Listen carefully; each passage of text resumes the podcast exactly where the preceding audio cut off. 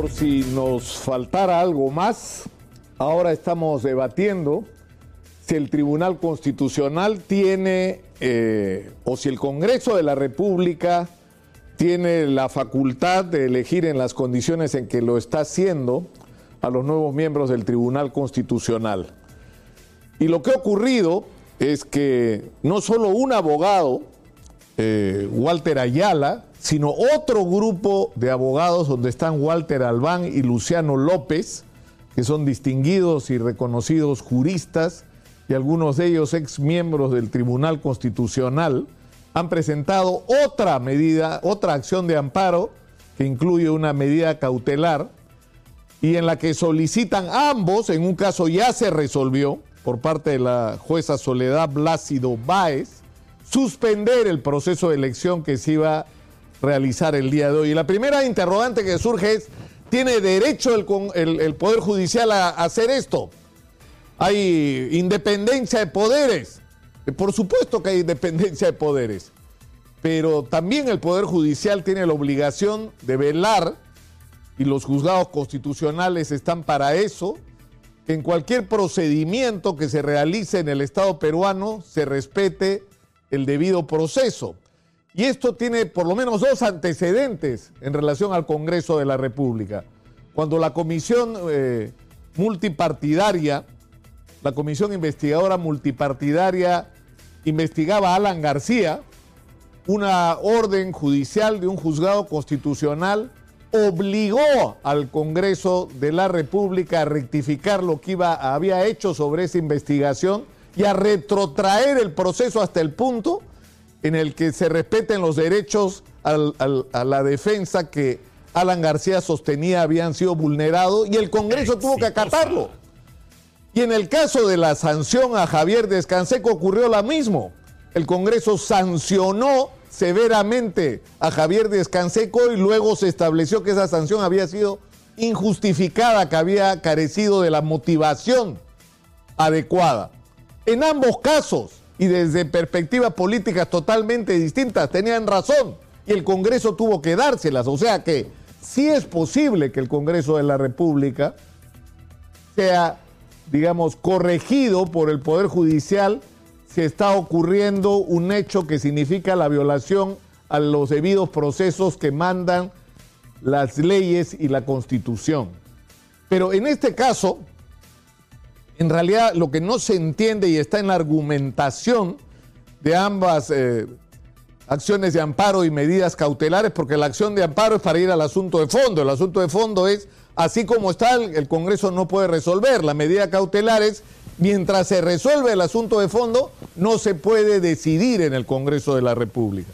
Entonces estamos enfrentados a una situación muy complicada donde si el Congreso de la República decide continuar con el proceso de elección estaría violando o estaría desacatando una eh, resolución judicial, lo que le agrega un ingrediente ya imposible de imaginar a la complicada y difícil situación que políticamente estamos viviendo.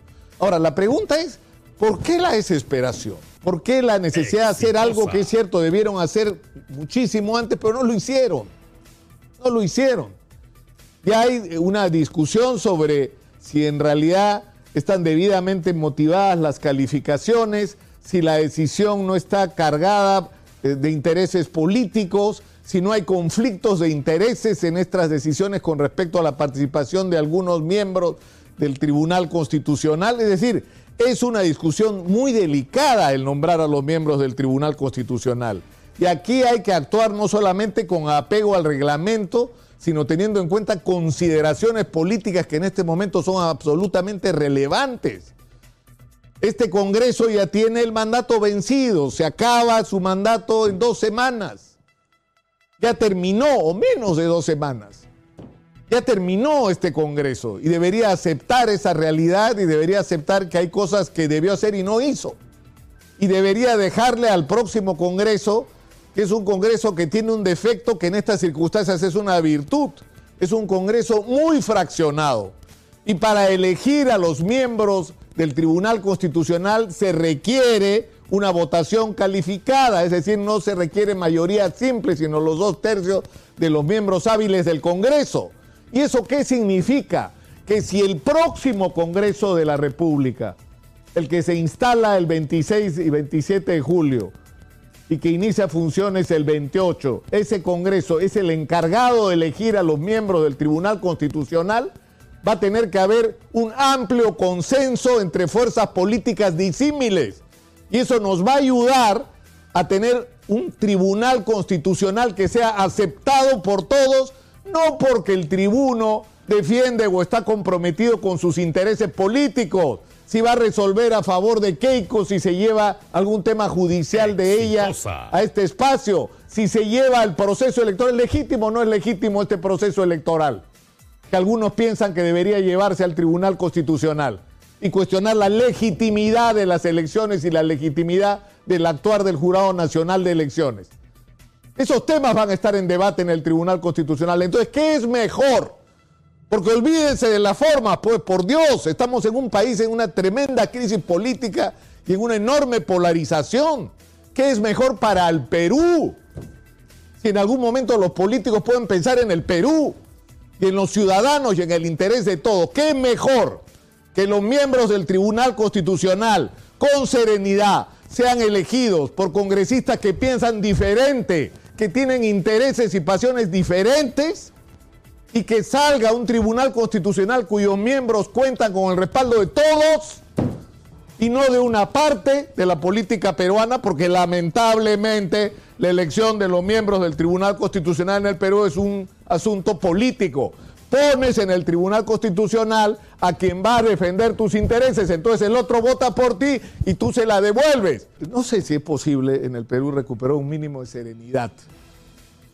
Mínimo de serenidad. ¿Qué es mejor para el Perú? ¿Qué es mejor? Que el próximo Congreso, que está muy fraccionado, elija al Tribunal Constitucional, para lo cual va a, va a haber que hacer un gran esfuerzo de consenso, donde no va a ocurrir que uno mete al suyo y el otro no, no van a tener que ponerse de acuerdo para elegir como miembros del Tribunal Constitucional a los mejores, a los más confiables por sus calidades y no por sus opciones políticas o por sus compromisos.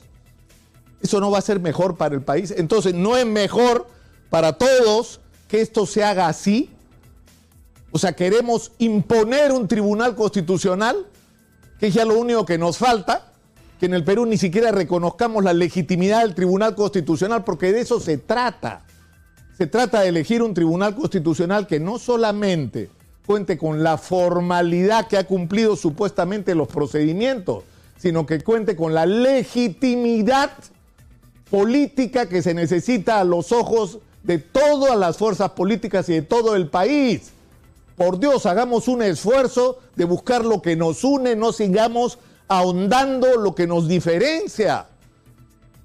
Hay que elegir los miembros del Tribunal Constitucional, pero por supuesto que sí estamos recontra atrasados, pero hagámoslo bien, hagámoslo como producto de consensos reales que expresen que cualquier cosa que, o, o que concluyen que cualquier cosa que resuelva el Tribunal Constitucional de aquí para adelante, ese tribunal que debe ser elegido por un amplio consenso, de fuerzas disímiles, de fuerzas enfrentadas, pero que aceptan que hay un tribunal que está por encima de todos, porque todos de común acuerdo lo pusieron ahí.